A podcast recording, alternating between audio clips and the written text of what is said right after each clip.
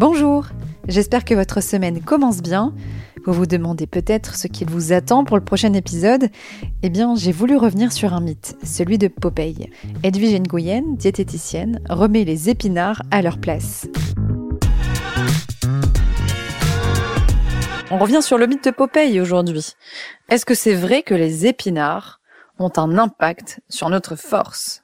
Il se trouve que euh, le dessinateur a mis en place ce légume-là, mais de façon tout à fait euh, fortuite, et que ça a créé une, une, émulation. une émulation autour de la consommation de ce légume, parce que euh, ça mettait en avant ces biscottos qui gonflaient. Alors, il y a aussi un truc très subtil, c'est que il y a un effet potion magique bah euh, qui était sous-jacent. Donc, la réponse euh, au problème. La réponse euh, facilité du problème, vous n'avez pas de muscles, eh bien prenez une conserve d'épinards.